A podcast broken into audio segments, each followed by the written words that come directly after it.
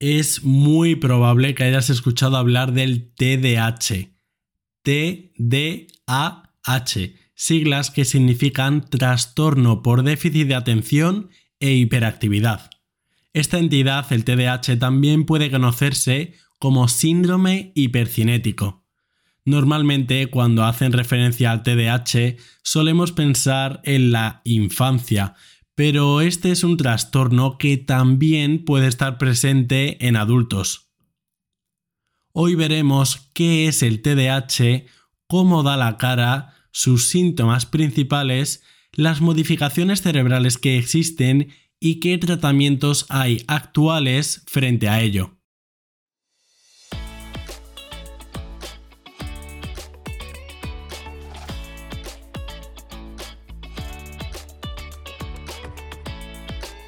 Buenos días, bienvenido a Entiende tu Salud, un podcast divulgativo para aprender sobre medicina y temas sanitarios de forma sencilla. Yo soy Gonzalo Vaquero y me puedes encontrar en Twitter, Instagram y TikTok como arroba entiende tu salud y en el correo electrónico entiendetusalud.gmail.com.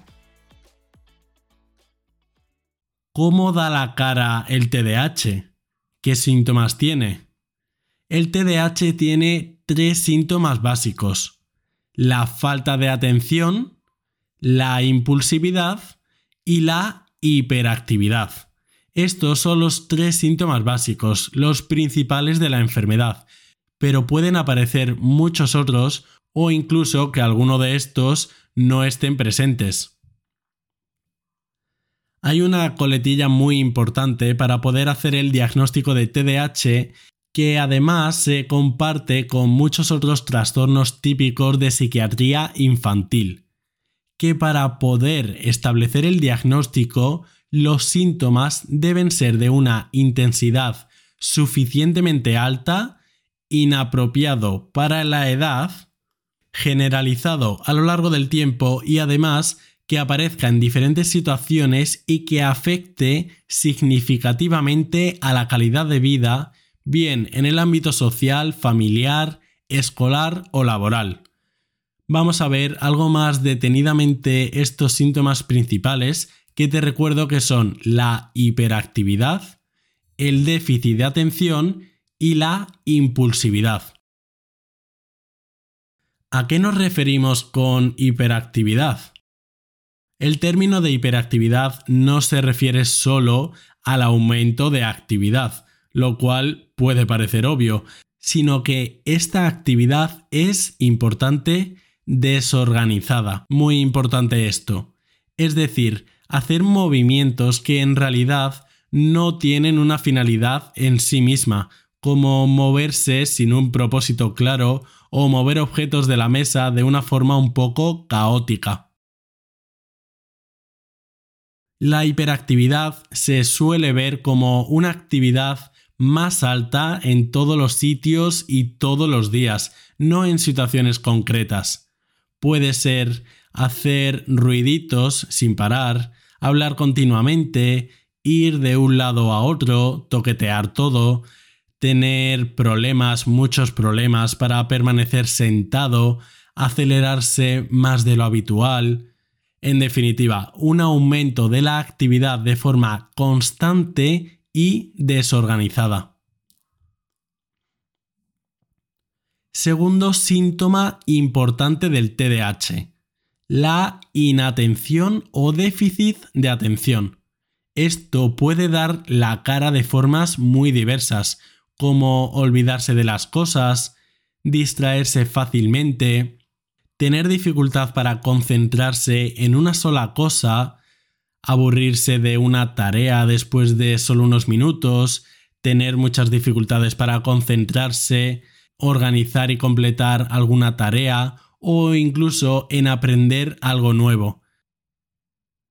Estas serían algunas de las formas de dar la cara del déficit de atención. Otra frecuente que se me ocurre es el hecho que parezca que no nos escuchan cuando se les habla o que parece que la persona con TDAH está como ensimismada. Y tercer síntoma principal, la impulsividad. La impulsividad, por ejemplo, en una cola esperando al supermercado o en otra espera, siendo incapaces de esperar. Impulsividad haciendo comentarios socialmente inapropiados, pero en realidad sin tener ninguna malicia con ello, o también impulsividad teniendo dificultad para esperar turnos, interrumpir con frecuencia otras conversaciones o también tener errores por ir demasiado precipitados. Estos son los tres pilares del TDAH, el déficit de atención, la hiperactividad y la impulsividad. Además, recuerdo que es muy importante para hacer el diagnóstico que estos síntomas estén durante un periodo prolongado de tiempo, normalmente unos seis meses.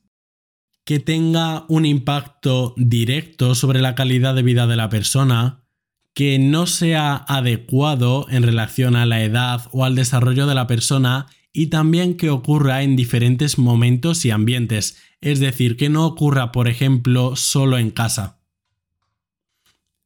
En TDAH y en general en psiquiatría infantil son muy frecuentes las comorbilidades.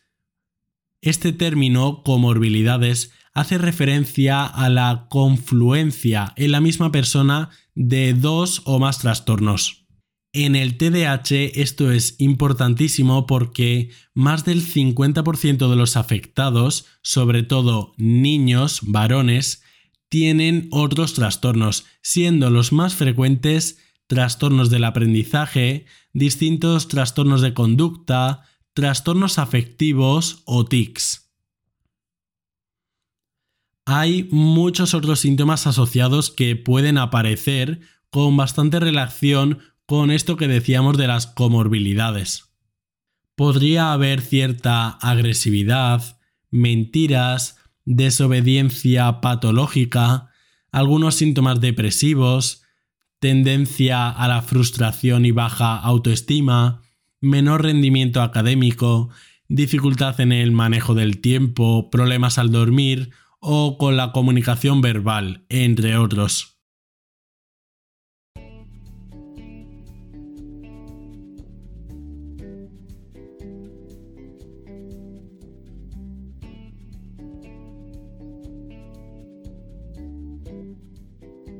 Se escucha algo de controversia popular en cuanto a la frecuencia real del TDAH en la población, en cuanto a cuán frecuente es.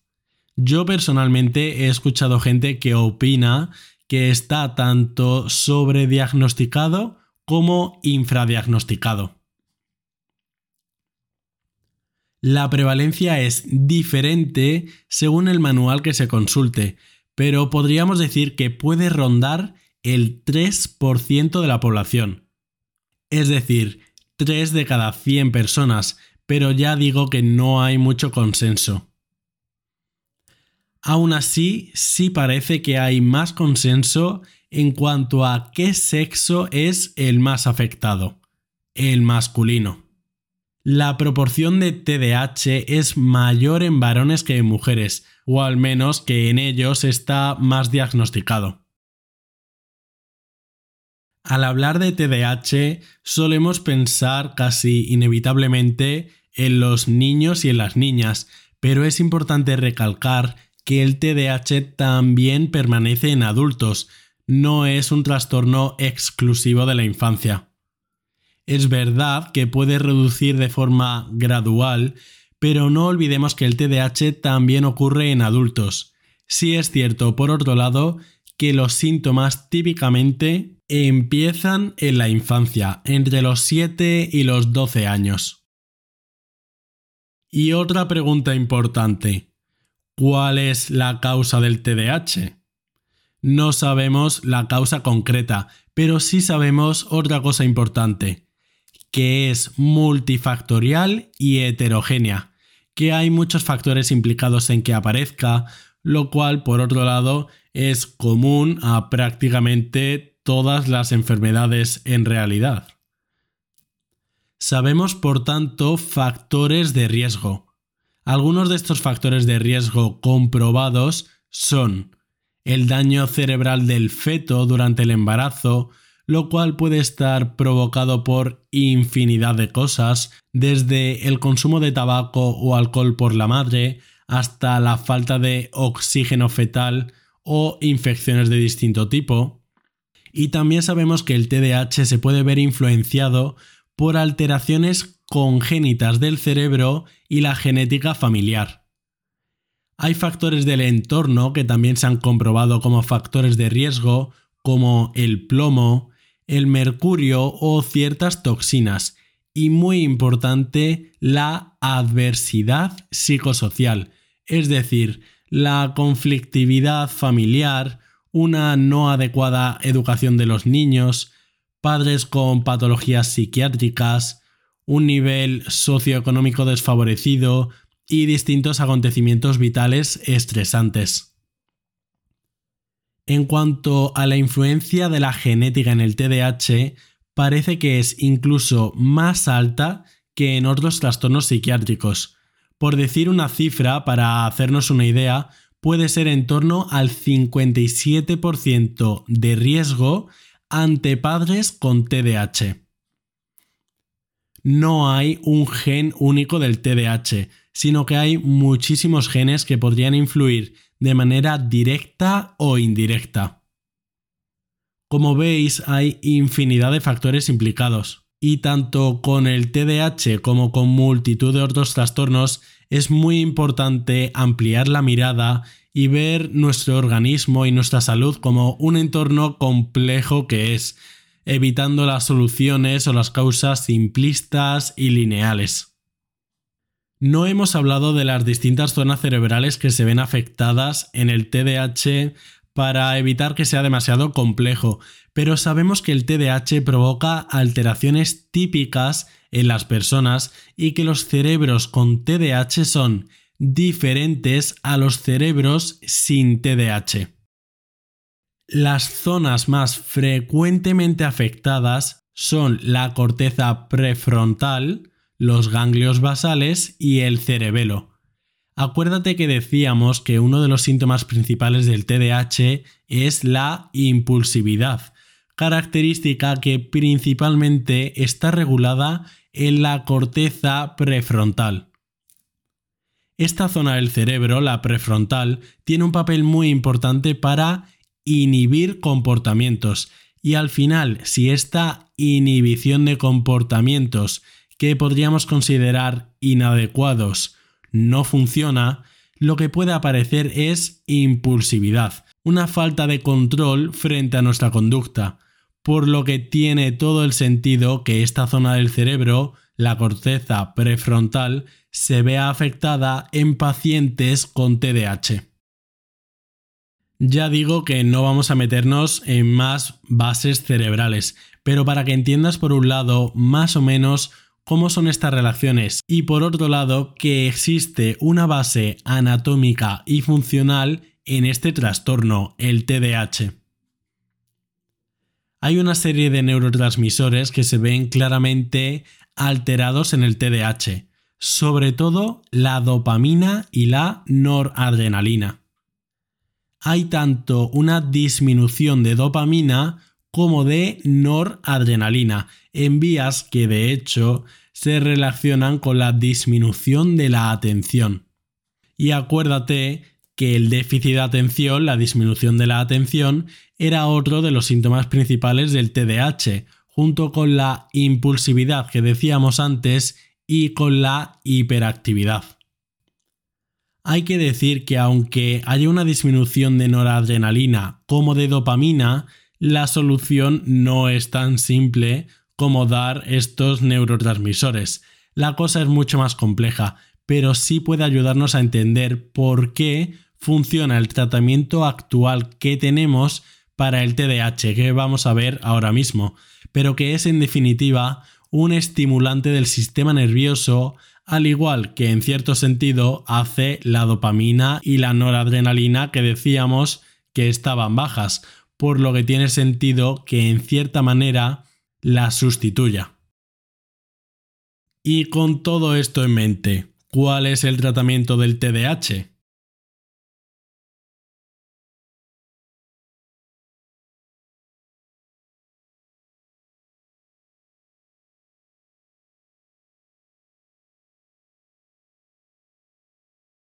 Siendo el TDAH un trastorno muy complejo y que afecta a la persona y a su entorno de muy diferentes maneras, es muy importante que el tratamiento sea multidisciplinar.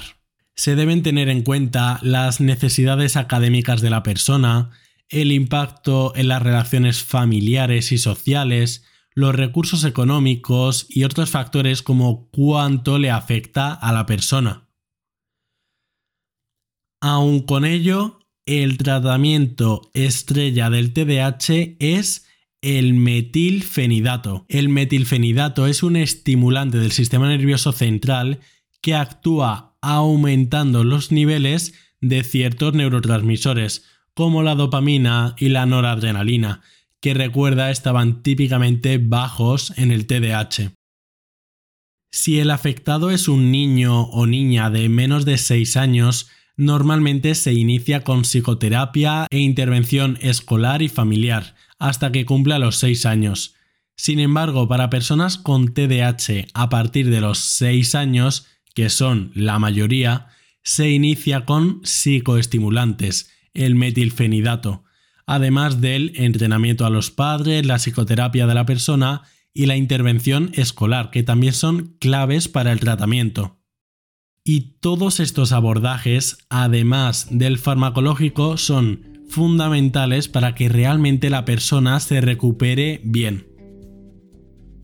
Algunas de otras intervenciones, además de con medicamentos, son el hacer tutorías o intervenciones educativas individualizadas, modificar las conductas en casa, lo cual es muy importante, y también la psicoeducación con habilidades en organización, autoestima y autocontrol. El TDAH es un trastorno crónico que se calcula que persiste en la edad adulta en un 60% de los casos diagnosticados en la infancia, pero el pronóstico con un buen abordaje terapéutico es generalmente bueno. El TDAH puede durar toda la vida, pero con intervenciones adecuadas la persona puede estar prácticamente normal. Un buen abordaje es multimodal, con terapia conductual, cambios en el estilo de vida y medicamentos en caso de que hagan falta.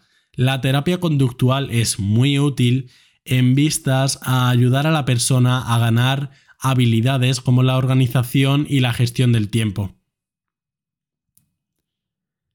Simplemente para terminar, te vuelvo a recordar para que no se te olvide que el TDAH es un trastorno neurobiológico caracterizado sobre todo por déficit de atención, hiperactividad e impulsividad, que puede afectar a niños y adultos y que puede durar toda la vida. Y hasta aquí el episodio sobre el TDAH, un trastorno del que seguro habías oído hablar muchas otras veces. Muchas gracias por quedarte hasta el final. Para no perderte los siguientes, puedes darle a seguir a la plataforma donde escuches podcast y a mí me puedes ayudar dejándome una valoración positiva y compartiéndoselo a tus amigos si te ha gustado. Recuerda que puedes leerme y escucharme en Twitter, Instagram y TikTok como arroba entiende tu salud. Un abrazo y hasta otra.